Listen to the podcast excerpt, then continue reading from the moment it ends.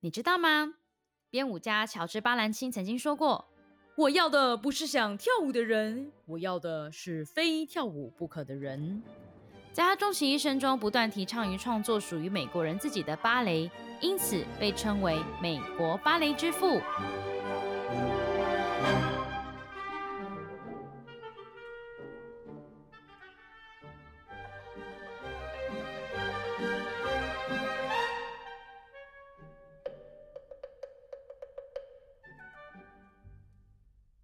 来到芭蕾 why 男孩 Project Sote 的 Podcast。我是小扑，不专业的芭蕾门外汉。我是 George，跳芭蕾环游世界的职业舞者。所以，为什么是芭蕾呀？啊，我就跳芭蕾的啊，不然要聊什么？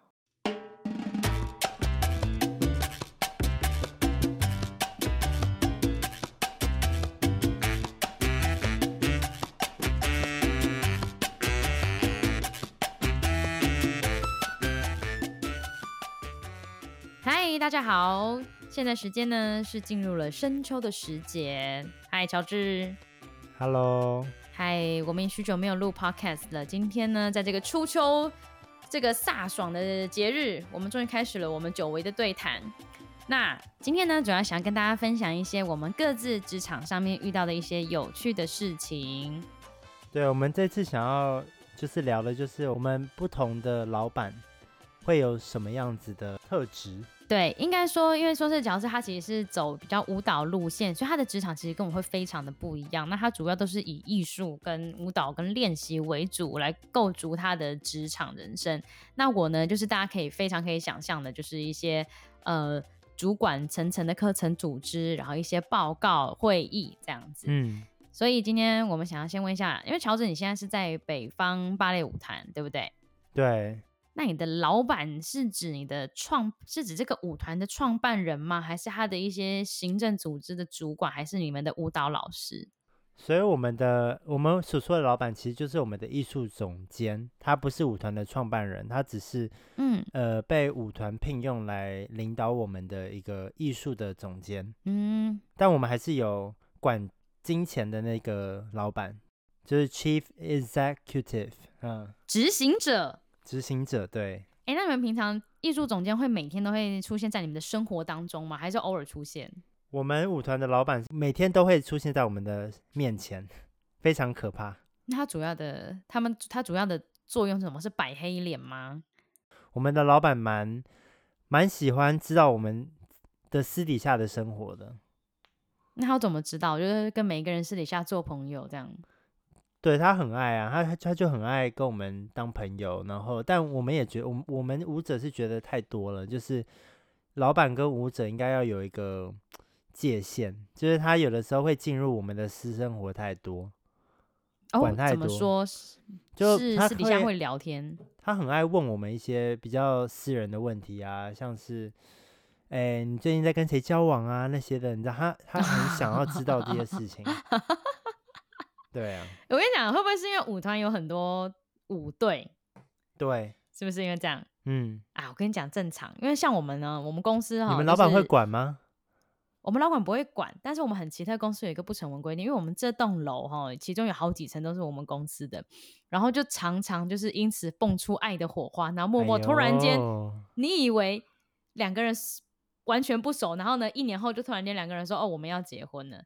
然后，所以我们公司 都会默默的，就是会关心一下。然后，因为我们有个不成文规定，就是如果假设你们结婚的话，嗯，你们不可以在同一个楼层，你可能就要调到别的单位这样。真的假的？有这样子的规定？但是你，嗯，但是其实我觉得我我懂你所谓那个老板介入的意思，因为像比如说啊，通常中午的那个短短一个小时午休时间，我们就是真的很想要同事一起拉低赛，然后或者是偶尔抱怨，或者是偶尔就是幽默的嘲笑一下主管之类的。对。然后但是 有时候。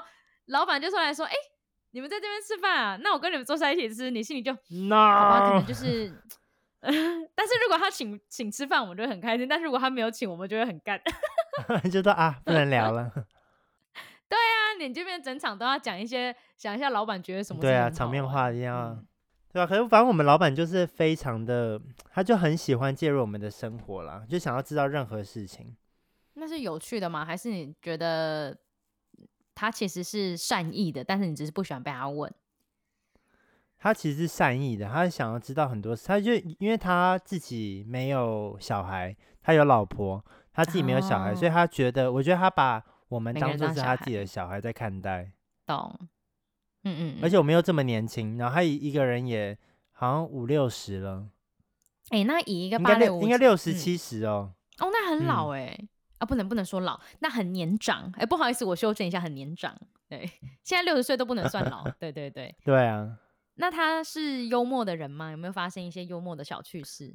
他是幽默的，但是他也是有一点尴尬，就是他有的时候他 没有，他不会很惊、嗯，但他他很有点尴尬，就是说他有的时候很想要跟我们聊天，但不知道聊什么，那，那他就会应急一些，他就会应急一些。话，但那些话可能又会伤到你啊。比如说，就就他可能想要跟你讲话，然后就看着你就说：“哎，你怎么现在在这边干嘛？你没有排练吗？”但他就是想要跟你聊天而已。哦、但他就是 用那种口气，你知道，就是他是老板的口气来跟你讲话。懂。就年代的人关系关系关心的方式都比较比较。特别，嗯，嗯，对，比较不会包装一点啦，对，还好啦。就像，哎、欸，那听起来他其实算是一个慈爱的老板，然后他是他非常的慈爱，对。对啊，你有跟他有做跟你们跟你单独有什么样的互动，让你觉得很有趣的吗？他哦，其实我们我们每年的一月都会有一个 meeting，就是开会，嗯、然后舞者跟老板对谈，就是。原本其实我进团的第一二年，呃，都要对谈，然后第三年的时候才会变成他会选择你适不适合这个团。只要你适合的话，他就会说哦，你再来的 contract 就会一直延续，就是我们不会再有这样子的对谈来讨论能不能继续留你。所以到第三年以后，嗯，第三年以后他就会非常确认你是可以在这个公司待下去的人。但之前我跟他的对谈都蛮紧张的，欸，就是一一第一二年的时候，嗯，对，那其实就是一个打烤鸡的样子，对对对，很像，每年呢，啊，每年都要打一下。嗯，说到紧张，我们公司哈有一个很有名的管财务的主管，嗯，然后就是他，我们大家都叫他陈副总，就他非常厉害。你知道我们公司其实大概有。将近五百多人，然后呢、嗯？但是他每一张哦，他是我们因为对我们财务其实他分很多，就是有窗口到小主管到中主管到大主管的，他是最上面那个。很特别的是，嗯、每一张五百个人每天一直这样爆炸，他每一张都会自己看，超扯。他每天不到七点就上班，好强啊！然后总之就是他有一些很很特别的，先先讲一个小事迹，再讲我遇到的事情。好，就是因为我们公司报计程车单是要。自己凭良心写，比如说我今天从台北车站搭到南港展览馆的哪里，然后我要写地址，然后我就写多少钱，这样就是照良心实报。然后他超屌，是他觉得这个比他就就会去上网查那个距离，然后推算，觉得比比如说多一百啊或少一百啊，他都会直接打电话给，他对他都会直接打电话你说为什么你那个多了，然后呢就。就别人就很战战兢兢说，哦，因为我途中经过哪里绕了过去，然后我要拿什么资料再去哪里哪里，很好笑。哇，时间很多欸。因为有一次他超厉害，然后因为有一次就是，哎，因为近两年就是 Uber 开始变得很夯嘛，对，然后就开始不会有零跟五的结尾那个跳表，然后有一次我的结尾是什么一六三，然后他就叫他的那个他底下人打电话跟我说，你是不是偷乱报？然后我说我没有，我打 Uber。然后反正因为我们的公司的营运真的全部，他真的是一个很精明能干的主管，就是需要这样子啊，才能管五五百多个人，欸。但我只知道他叫陈副总，我从来没有看过他的样子。啊，然后好神秘哦。我对，因为他在九楼，我在八楼。哦。然后有一次呢，我九楼我不敢去，那财务重地。然后有一次我就那个有一个，我上礼拜我去参加一个经销商大会，就是动力火车来表演的那个。嗯。那个嗯，然后呢那天早上我就提早去公司准备，因为我要当司仪。然后早上快要到七点的时候，我就看到那个电梯门快关了，我就啊，等一下，等一下。然后里面那个人就把电梯门打开，然后呢，我就按八楼，他就对我，他就对我点点头。我后来才知道是陈副总，然后他点点头，他就对我说：“首次见面吗？” 他说：“请问你是某某某某部门的人吗？”我说：“哦，对，八楼就是某某部门。”然后他说：“你叫什么名字？”我说：“我叫某小仆。”然后他就说：“哦，原来是你。”然后我想说：“靠，你是谁呀、啊？”然后我就说：“是 Uber 的那个。呃 ”然后我就说：“请问你是？”然后帮他化名一下，那很好笑哦。他就愣了一下，他好像没有，他好像很压抑，有没有人传谁？他就说：“呃。”他就讲了一个他们那个整个楼层最小的单位，说：“哦，我是某某某小部门的呃陈小明。”然后我想一下，我就说：“陈小明，你是副总吗？”然后他就说：“呃呃，对我就是。”我就超有没有认亲的感觉？没有，但是我跟所有人讲，大家都笑死，然后大家都觉得副总人真的超好，就是。他知道我不认识他，他不想吓到我，所以想了一下，就是用他的真名跟我讲，我就觉得很好笑。呃，我是陈小明，就觉得很智障。你现在跟他有比较熟吗？怎么可能？我就是一面之缘而已。哦，电梯，啊、电梯，但我们公司老板奇葩的事蛮多。而且你们芭蕾舞团应该工作都是用 email 还是用一些通讯软体啊？email 比较多。嗯。因为像我之前就有听过那个我同事分享，他刚进我们公司的时候发生一件超蠢的事，然后就是他同梯认识一个好朋友，然后他好朋友就发信给全公司，就大概五百个人，就要通知一个公司很重要的一个呃一些一些公文，嗯，然后呢，他就想要捉弄他的朋友，然后他就要回复他说，就是他就说 come here right now，因为他那时候就跟他在那边玩，那边想要搞一些无聊的东西，然后寄给全部人吗？结果他。对，他按全部回复。Oh my god！这好像是因为那个寄件名单，还有我们整个公司最大的总经理，然后很好笑是，好糗。后来有一次，就是总经理就有认识他，他就说：“哎，怎么样？I'm here right now。我现在就过来站你。”啊，很白痴。我们舞团也发生过这种事情，就是，就他有就有一个朋友，他就是寄要回复讯息，然后，嗯，因为像那时候。我们在封城，然后老板就会关心嘛，然后就说：“我希望你们每一个人都可以写一封 email 给我，就回复我说你们最近的状况，然后你们最近在干嘛，就想知道我们的心理状状态吧。”然后结果有一个有一个舞者就很白痴，就寄给所有人。哇塞，我们全部人都看到他的信，他在干嘛？他在对，他在他在那个做香蕉蛋糕，他在种种菜，什么都有。哇塞，我们就哇。真丰富他的生活，好可爱哦！全部人都被看到。哎、欸，那你们题外话，你们那舞者的时候，大家不能上班的时候，大家都在家里干嘛？你们都有彼此分享吗？有啊，就互相分享食谱啊，然后有的人去慢跑啊，都有哎、欸，或者看看剧的啊，看 Netflix 啊，都有，就很多事情、啊嗯，还蛮惬意的。对啊，就很太好笑了。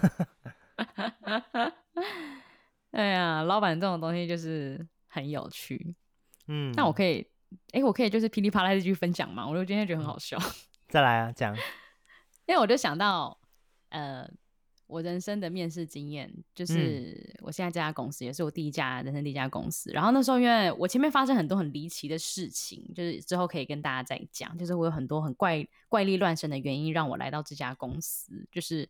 说说看，观世音菩萨给我的指令 是 又是神，又要讲观世音 菩萨，又是神明，大家觉得我在这边乱讲话。反正就是我人生就是很少跋杯，然后但是因为我那时候有一个很严、严很难的选择，就是我不知道选择 A 公司还是现在这个公司，我叫它 B 公司好了。嗯、我现在这叫 B 公司。好，然后因为那时候 A 公司就是签约的极限。已经快要到了，但是 B 公司一直迟迟不跟我讲，嗯，然后结果 B 公司突然跟我讲说，哦，那你最终面试是在那个 A 公司签约后的三天，啊，所以等于是如果我要去 B 面试，那我就不能放弃 A 啊，对，那我就去跋杯，我就去人生第一次去龙山寺。他说什么？神明说什么？我就跋杯啊，你知道跋杯是指一个问题要问五次，嗯，然后我就那时候我人生第一次吧，我就说，嗯，分菩萨也在不在？他说，哦，圣杯在，哦，那我你可不可以给我问？哦，圣杯又给问。然后我就抽了一支签，我说：“请问我要去 A 公司吗？”哦，然后就抽了二十几、二十几号，我忘了，可能二十七吧，随便讲。好，二可能二十七号。然后就咚咚咚，我靠，又是三个圣杯，我就连五圣杯。然后我就整个人起鸡皮疙瘩。我想说，这龙山寺教很好指是不是？然后呢，我就在旁边，我就先看了一下，哎靠，大家都一直在笑教笑教。然后所以我就嗡嗡嗡，我就跑去那个庙公旁边，我说：“哎，庙公上上签哎。”他我问神明要不要去 A 公司，他说：“你去啊。”上上签很好啊，我说那 B 公司呢？他说这位施主，你不可以很贪心，就是一个问题要从同一支签里面得到答案，你要再去问一次，嗯、那我再去问在不在？我、哦、靠，又在，你可不可以问？敢又敢问，然后我就说，那我要抽签喽。结果我跟你讲，最恶心的是，我居然抽中跟刚才同一支签，嗯、而且又在三个圣杯，我那天连十，这个几率多低，你知不知道？反正后来种种原因就很好笑，就是我问过一个主管之后，我决定放弃 A，然后我来 B，然后就我就见到了我人生的时候最大的老板。他后来就是我们都会有内部轮调，他就调到别的部门去。但因为那时候其实一般来讲，其实是中阶或中高阶主管才是面试新人。嗯，很我觉得这也是很凑巧，就是正好因为那天中阶跟中高阶主管有事不能，所以就是最高阶的来面试我。然后但是我不知道。我不知道，但我跟你讲，为什么很幸好，是因为最高阶主管他就是有一点，他是一个很正面的字，很很狂的人。我觉得他是一个很有理想、很有创造力，然后一点都不古板的人。我觉得是因为这样我才侥幸。嗯、然后那时候你，你有你有做自己吗？在你的面试？有啊，我很做自己啊，很好笑的是，因为他就问我说：“你对我们这个产业了解多少？”我说：“虽然了解不多，不但是我说我知道这个品牌，嗯，优雅、人文、感性，怎样？刚才开始。”他们全部都在讲屁话，然后讲完之后呢，他说：“那可是我们前面有两个竞争的，啊，他说不，他就我说错了，他就问我说：‘那你觉得你进我们公司，你可以带来什么样的效益？’嗯，然后心里就翻了个白眼，我他妈还不知道我要做什么工作，怎么知道我有什么效益？那我就想到我们这个品牌啊，前面有两个很大的竞争对手，一直没办法超越，然后我就握起我的拳头对他说。”我会带领这家公司超越前两个品牌。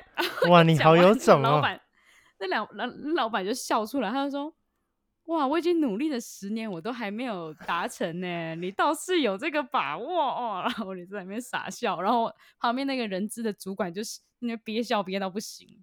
然后之后又聊聊聊了之后，那时候老板就问我说：“那小蒲，我问你，你有百分之几的把握可以进我们公司？”然后。我也不知道哪来的狂妄，我就说，我告诉你，我有百分之一百的把握。然后一讲完，他说好了，给你了，合约给你了。他说，他说，那会不会我我不录取你的话，你在路上看到我会拿个刀子来砍我？然后结果当天下午，就是人资就跟我说，老板要你了。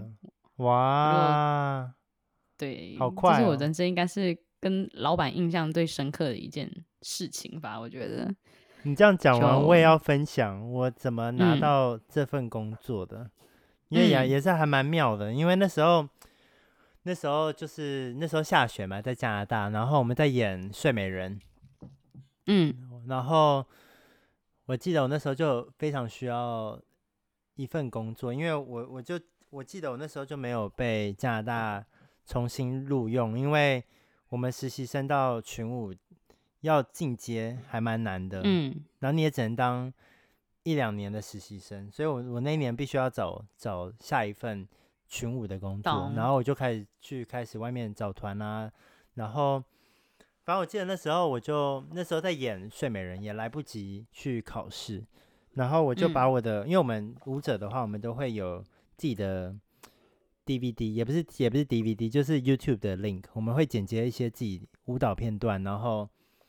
放在 YouTube，然后可能是私人放在私人的那个账号里，然后把链接传给我们要考试的公司。嗯嗯嗯，然后记得我那时候就跟这我现在这个老板说，实在很抱歉，我就是没有办法，现在没办法飞过去，但我什么什么时候有空，我什么时候有空，然后我可以飞过去。然后假如你这段期间希望我飞过去的话，请让我马上知，请让我知道。这样我就可以马上开始去 book 我的飞奔到你的身边。对，我赶快来里兹啊，赶快来英国啊，从英国飞，从从加拿大飞来英国。嗯，然后结果他竟然回我说：“你先不要买机票，你等我一下，因为他可能在在看到底需要多少个舞者那类的，然后还有今年的 audition 到底有多少个人来参加，然后他到底要录取谁，他都要知道嘛。”所以，嗯，很妙的是哦，我完全都没有飞来英国，我就拿到这份工作了。哇，超幸运的，就是完全就是靠，真的很幸运，完全是靠一个影片来决定要不要录取我。哎，就我真的觉得这老板怎么胆这么大？我觉得有时候是一种凭感觉、直觉跟频率。嗯，就是如果我真的是我很相信这个东西，我觉得如果当初面试我的。跟我频率不是那么合，或者他个性是比较保守，他绝对不会录用我。真的，一定请我去看精神科。一百趴吗？那你现在可以走了。妄尊自大，不会，我进公司就是我就变小瘪三，就是我我就嗯嗯。不是，我看你也是蛮，那就是尽责的啦。对你们公司是啦，好了，但是我真的对我们公司的感情有是是好的，是有好的感情。嗯、对啊。哦，好好笑！老板真的是。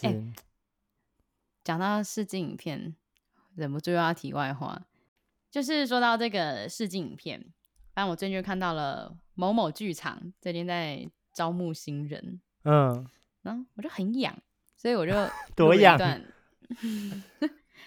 哎呦，我跟你讲，我们不是前几集才在聊那个梦想跟职涯吗？啊，你不就是草写的巴黎人生，嗯、我就是标写郑凯的循规蹈矩人生。对，那我就突然间想要狂草一下。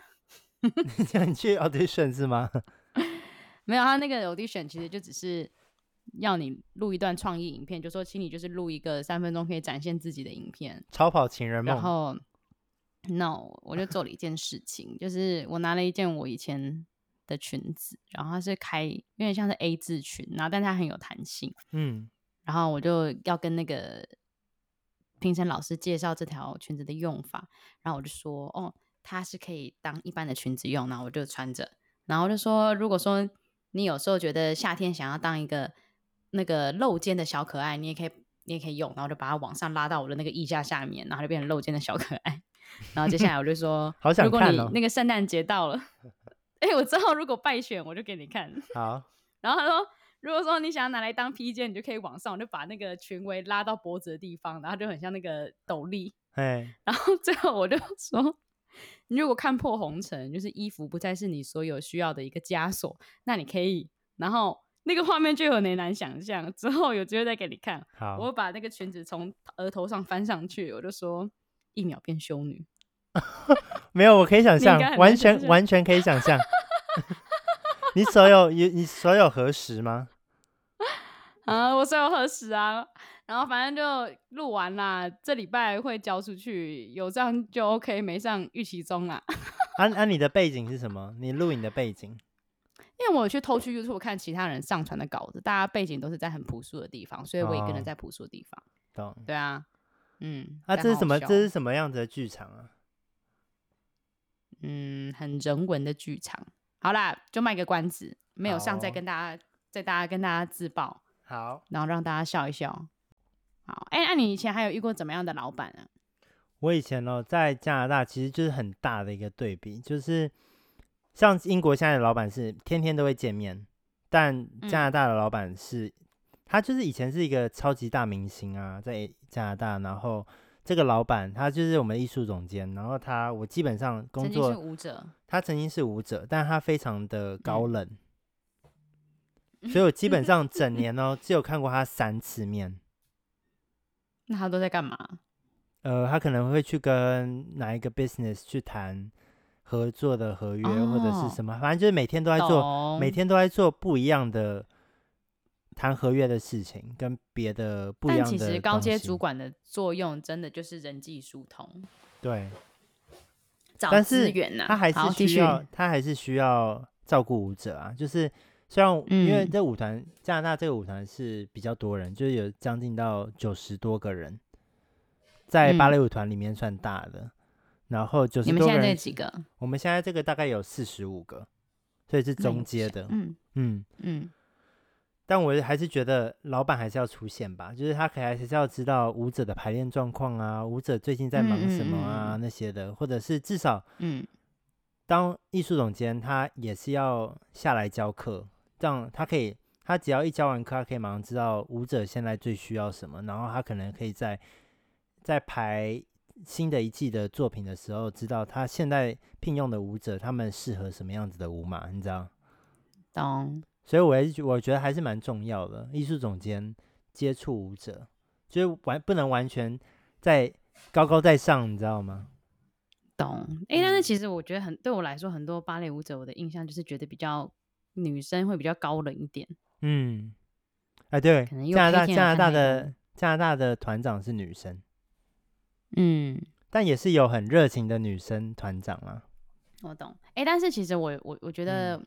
嗯我两做做两年之后浅薄的心得啦，就是虽然我不知道你那位女总监一年只出现三次的原因是什么，好，那先姑且不论。我说，但是因为觉得像比如说我们很多真的非常高阶的人，平常也不会在办公室，因为他们其实嗯要进行很多一些别的不同的厂商跟品牌的一些你知道疏通关系，他们的他们最大的工作是应酬，然后。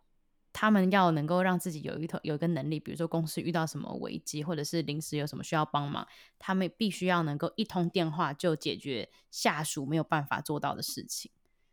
就像有时候我们有一些活动，那就是人脉，对，对不对？就我觉得好像不同层级要做事情不一样。嗯。不过一年为什么只出现三次，倒是可以就是思考一下 对啊，就基本上就是排练都看不到他，只有到我们要。呃、欸，如果讲油条一点，dress rehearsal 啊，嗯，讲油条一点的话，我们就会说，哎呀，想必是因为这个总监对你们非常有信心啊、呃，相信你们一定可以自己控制好。